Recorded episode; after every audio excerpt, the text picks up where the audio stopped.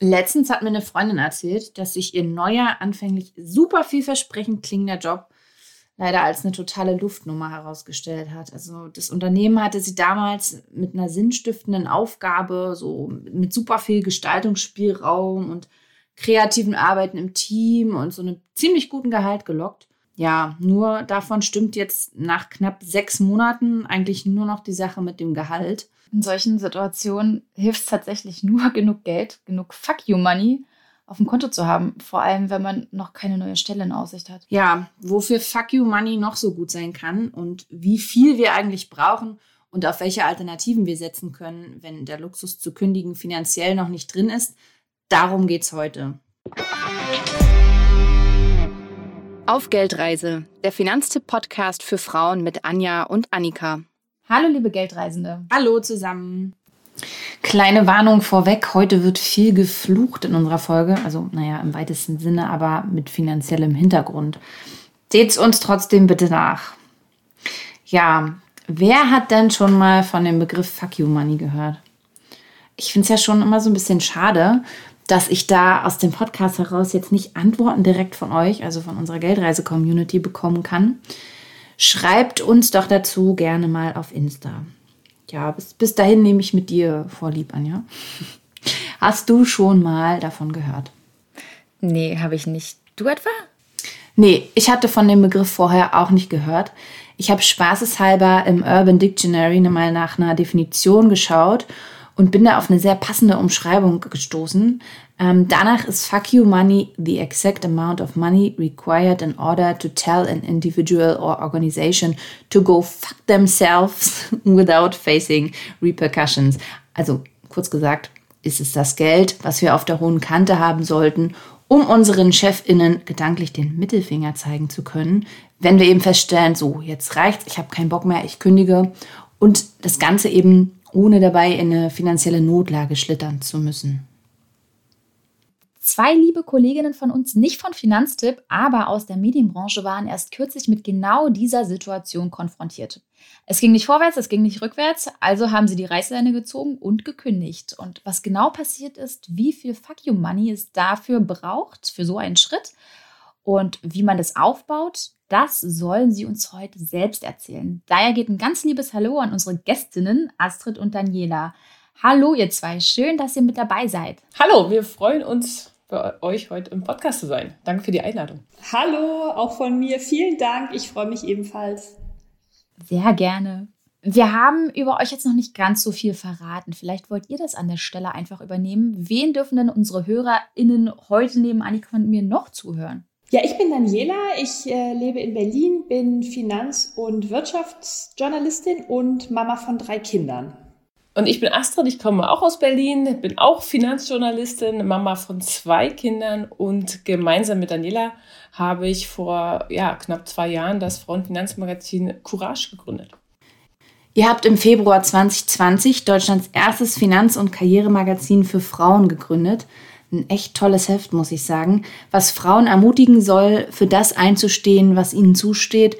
Und ist eine wirklich super Ergänzung zu den Angeboten, die es bereits gibt, also wie Bücher, Blogs, Vlogs oder Podcasts wie unseren.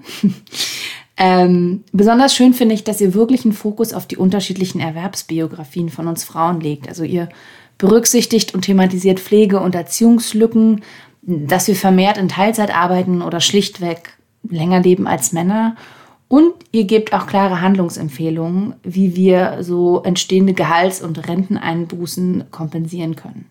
Was war denn eure Intention, so ein Produkt auf den Markt zu bringen? Ja, wir waren ja ähm, 2018 und 2019 äh, rein zufällig parallel in Elternzeit und haben uns auch immer ähm, privat ähm, getroffen, meistens zum Frühstück ähm, und haben dann, während unsere Kinder da auf dem Boden rumgekrabbelt sind, ähm, sehr viel über das Thema Geld geredet und unter anderem auch darüber, ähm, dass es sehr viele Frauen in unserem Umfeld ähm, gibt. Das ist uns zu der Zeit erst so richtig aufgefallen, die äh, massiv zurückstecken, was eigentlich ihre beruflichen Perspektiven, äh, Karrieren und auch damit das Geld angeht. Ähm, was natürlich langfristig äh, Folgen hat. Also äh, wenn man sich ähm, zu bestimmten Zeiten äh, nicht darum kümmert, ähm, fürs Alter vorzusorgen, dann macht man sich einfach wahnsinnig abhängig. Also vom Partner natürlich oder der Partnerin, von der Familie, aber auch vom Staat. Und ähm, viele Frauen sind dadurch dann letztlich von Altersarmut betroffen. Und in den allermeisten Fällen müsste das tatsächlich nicht sein. Ja, wir, wir hatten das Thema tatsächlich schon ziemlich früh immer auf dem Schirm, haben da auch immer versucht, Artikel unterzubringen äh, in den Magazinen, für die wir ja gearbeitet haben. Dort gab es aber eine zumeist äh, männliche Leserschaft, sodass wir da jetzt nicht irgendwie offene Türen eingerannt sind. Und wir haben dann tatsächlich überlegt, was, was wäre am geeignetsten, ähm, um dieses Thema irgendwie äh, zu pushen, haben erst gedacht, okay, wir machen eine Kolumne, dann wir machen eine Doppelseite regelmäßig in den Magazinen, die wir so machen, oder ein Beileger. Und irgendwann kamen wir dann darauf, dass wir tatsächlich dafür ein eigenes Magazin brauchen. Und dann haben wir das so halt gepitcht und ähm, ja, ein Konzept geschrieben natürlich vorher und äh, ja, nach äh, vieler Arbeit und viel Energie losgelegt und äh, unser Baby dann im Februar letzten Jahres auf den Markt gebracht, genau. Man hört schon raus, dass das Magazin so ein Stück weit euer Herzensprojekt ist, oder? Ja, das, das kann man auf jeden Fall so sagen. Also ähm, nicht nur das, das äh, Courage-Magazin, sondern auch alles, was da dran hängt. Ja, da ist einfach sehr, sehr viel Zeit haben wir da investiert, viele Ideen, viel Energie und ähm, das ist dann irgendwann so, als ob man ja, also es ist wie ein Kind, was man geboren hat, was man großgezogen hat. Ähm, da steckt einfach viel Liebe, viel Herzblut und Arbeitskraft natürlich von uns beiden drin.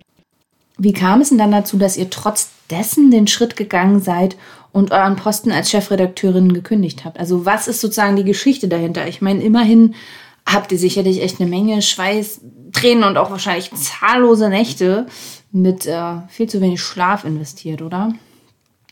Ähm, ja, das stimmt auf jeden Fall. Ähm, und der Schritt ist uns auch tatsächlich ähm, überhaupt nicht leicht gefallen. Ähm, ja, ich sag mal so, wäre, ähm, ja, wäre das Courage Magazin und auch das Ganze drumherum mit der Website und dem Social Media, was wir da aufgebaut haben, ähm, auch nicht so sehr unser Baby gewesen, dann wären wir wahrscheinlich da schon viel früher gegangen, um ehrlich zu sein.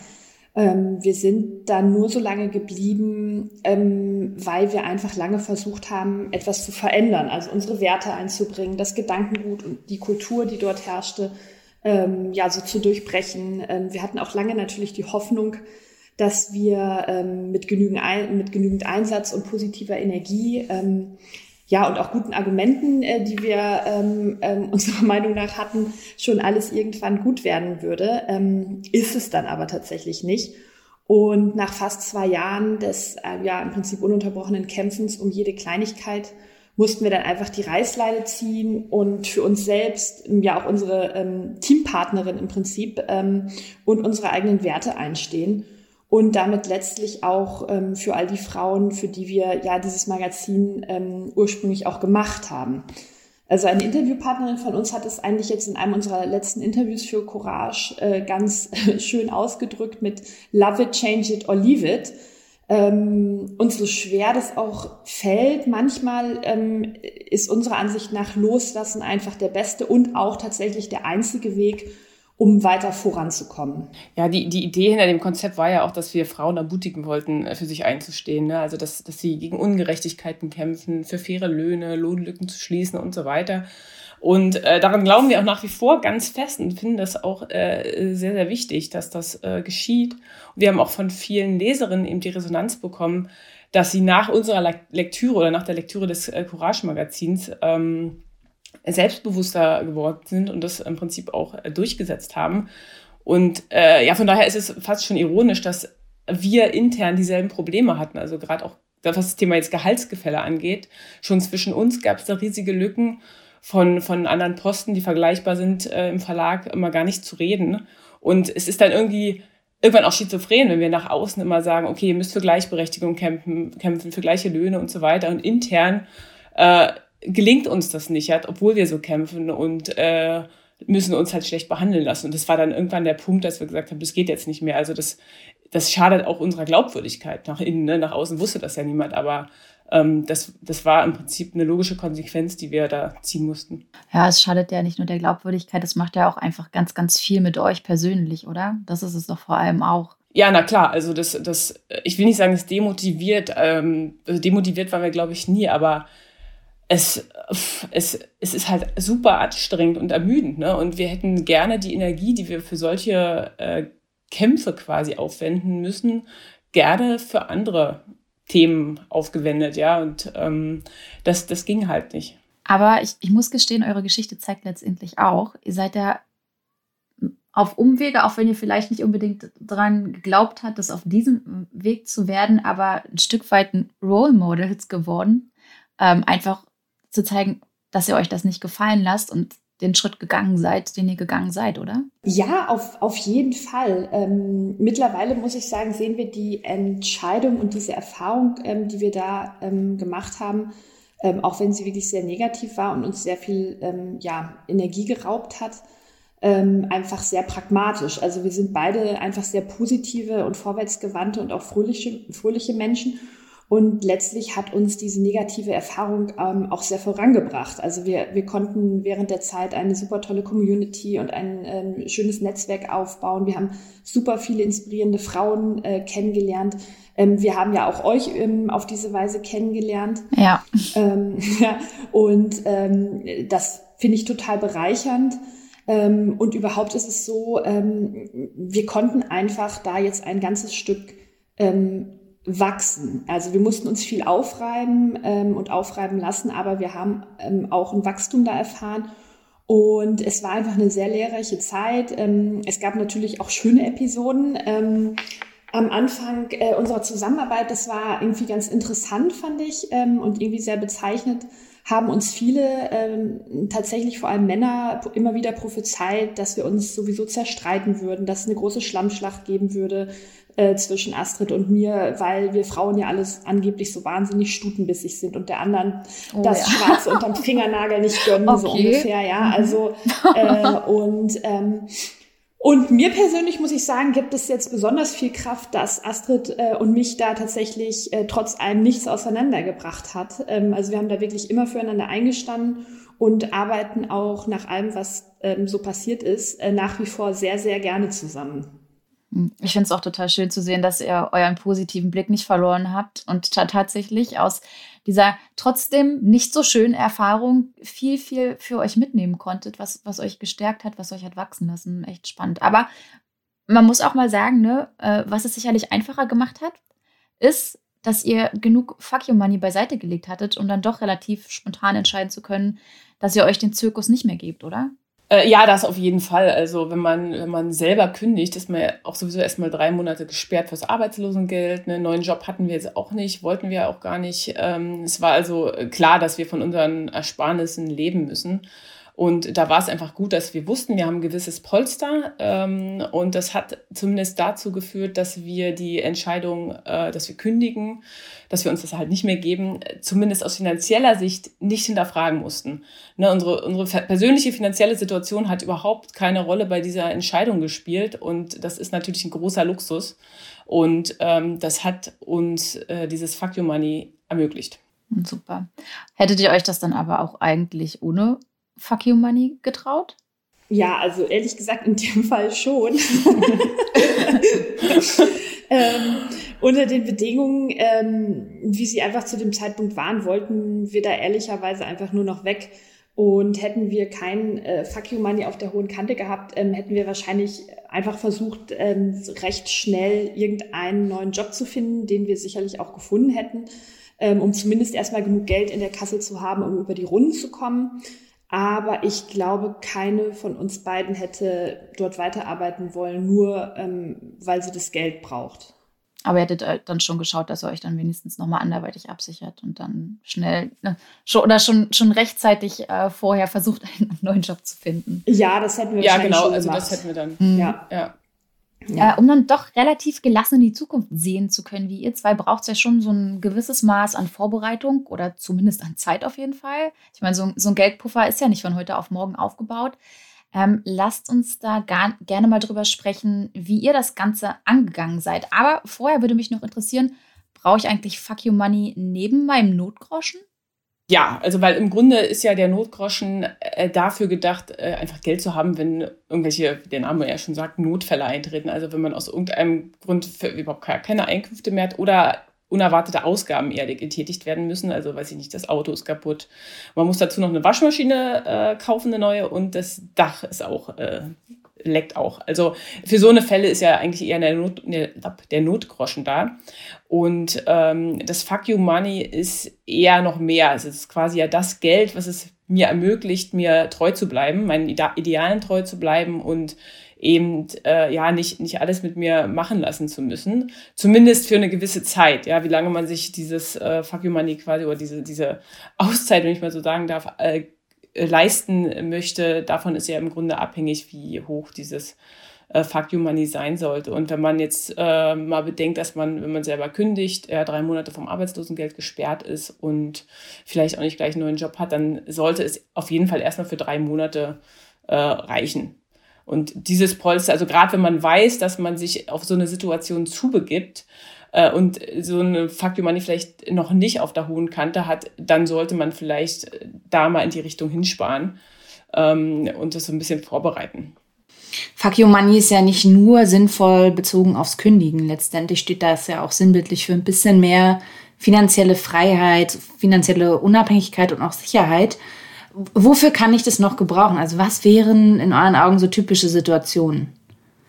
Also Fuck You Money ist ja ähm, eigentlich immer dann wichtig, wenn man irgendwem oder irgendetwas den Rücken kehren und vielleicht auch den Mittelfinger zeigen möchte. Mhm. Ähm, es geht, ja, letztlich geht es darum, ähm, Abhängigkeiten und auch unfreie Entscheidungen zu vermeiden. Also sowas wie, ich trenne mich nicht von meinem Partner, mit dem ich gar nicht mehr zusammen sein will, weil ich aber finanziell von ihm abhängig bin. Oder ich mache einen Job, den ich eigentlich äh, äh, überhaupt nicht gut finde, weil ich das Geld aber brauche und Angst habe, nichts Neues zu finden. Oder mhm. ich arbeite für ätzende Kunden, die mich mies behandeln. Und mit so einem Fuck You Money äh, könnte man sich zum Beispiel die Zeit kaufen, um neue Kunden zu akquirieren und den Doofen dann einfach und Tschüss zu sagen oder auch so was ganz Banales wie ich upgrade mich spontan in die erste Klasse vom Zug, weil die zweite voller grölender, besoffener Fußballfans ist. ähm, auch dafür kann man im Grunde äh, Fuck You Money nutzen. Ja, oder auch so ein Stück weit für ein Sabbatical stelle ich mir gerade vor, wenn ich mich Auf einfach mal rausziehen Fall. möchte. Mhm. Auf jeden Fall. Ja. Wir haben ja jetzt mehrere Möglichkeiten von euch gehört. Habt ihr damals die Summe tatsächlich zweck bezogen gespart? Oh ja, das würde mich auch mal total interessieren. Ähm, war das für euch von Anfang an wichtig, sozusagen so eine Exit-Strategie zu haben, falls es beruflich mal nicht so läuft, wie ihr euch das eigentlich vorgestellt habt? Mm, also bei mir ist es so, dass ich sowieso ein, zumindest dahingehend, sicherheitsliebender Mensch bin. Ich gerne natürlich so viel Geld im Rücken habe, wie es nur irgend mhm. möglich geht, um halt unabhängig zu sein. Von daher war ich schon immer sparsam habe investiert und habe dann sowieso einen entsprechend großen Betrag im Rücken. Ähm, den den habe ich jetzt nicht explizit für so eine Situation gespart, sondern einfach für jede Situation im Leben. Einfach mhm. äh, weil mehr manchmal besser ist, ja, also in dem Fall auf jeden Fall. Ähm, jetzt auf die konkrete Situation, äh, da haben wir uns eigentlich auch nicht darauf vorbereitet, weil wir sie ja so gar nicht vorhatten. Also wir hatten jetzt nicht vor, dass wir dort äh, kündigen, also jedenfalls nicht ursprünglich und dann da irgendwann rausgehen, sondern äh, eigentlich sind wir davon ausgegangen, dass wir es immer weitermachen und die, die Probleme, die es gab, halt schon irgendwie gelöst bekommen. Und ähm, ja, und also die, die Entscheidung zu kündigen kam mir dann nicht super spontan, sie war aber auch nicht von langer Hand geplant. Also ähm, wir haben die Situation so nicht vorbereitet finanziell, aber sie war jetzt grundsätzlich schon vorbereitet, einfach äh, weil uns oder mir zumindest das eine gewisse Sicherheit gibt, äh, einfach Geld im Rücken zu haben. Und der Notgroschen ist bei uns beiden ja sowieso, glaube ich, relativ hoch, also vergleichsweise hoch, weil mit zwei und drei Kindern und gewissen finanziellen Verpflichtungen ist man da sowieso, glaube ich, lieber auf der sicheren Seite und äh, hat lieber einen etwas höheren Notgroschen, ähm, ja, um, um jede Situation irgendwie zu meistern. Mhm. Dani, war das bei dir genauso wie bei Astrid oder ähnlich? Na, bei mir war es ähnlich. Also ich habe jetzt auch nicht explizit für eine mögliche Kündigung gespart, ähm, aber ich lege eigentlich auch schon immer ähm, etwas Geld für mich persönlich zurück. Ähm, also nicht nur für Notfälle oder solche Eventualitäten wie jetzt eben die Kündigung, sondern auch mal für schöne Dinge, äh, die ich mir auch mal leisten will zwischendurch. Ähm, Und im Grunde muss ich sagen, betrachte ich auch einen Teil meines Aktienvermögens, ähm, dass ich jetzt nicht für die Altersvorsorge gedacht, äh, das nicht explizit für die Altersvorsorge gedacht ist, als Fuck You Money, ähm, an das ich ja im Not, Not, Notfall dann auch rankommen würde. Ähm, auch wenn das für mich jetzt der allerletzte Ausweg wäre, also Aktienpakete sollte man jetzt nicht unbedingt einfach so verkaufen, aber auch da habe ich immer so, ähm, spare ich immer so viel Geld, zum Beispiel in ETF-Sparplan oder kaufe auch Einzelaktien, ähm, dass ich auch da mir so ein ähm, äh, äh, kleines Polster quasi äh, aufgebaut habe, was ich auch für sowas nutzen könnte, wenn ich wollte. Ich bin mal ganz dreist und frage, verratet ihr, welche Summe euch denn da genügend Sicherheit gibt? Oder wenigstens vielleicht sagen wir, für welchen Zeit oder von welchem Zeitraum wir hier sprechen? Ihr Lieben, mit diesem fiesen Cliffhanger verabschieden wir uns bei euch. Ob uns Astrid und Dani wirklich verraten, wie viel Fuck You Money sie haben, erfahrt ihr in einer Woche bei uns auf Geldreise. Bis dahin wünschen wir euch was. Ciao!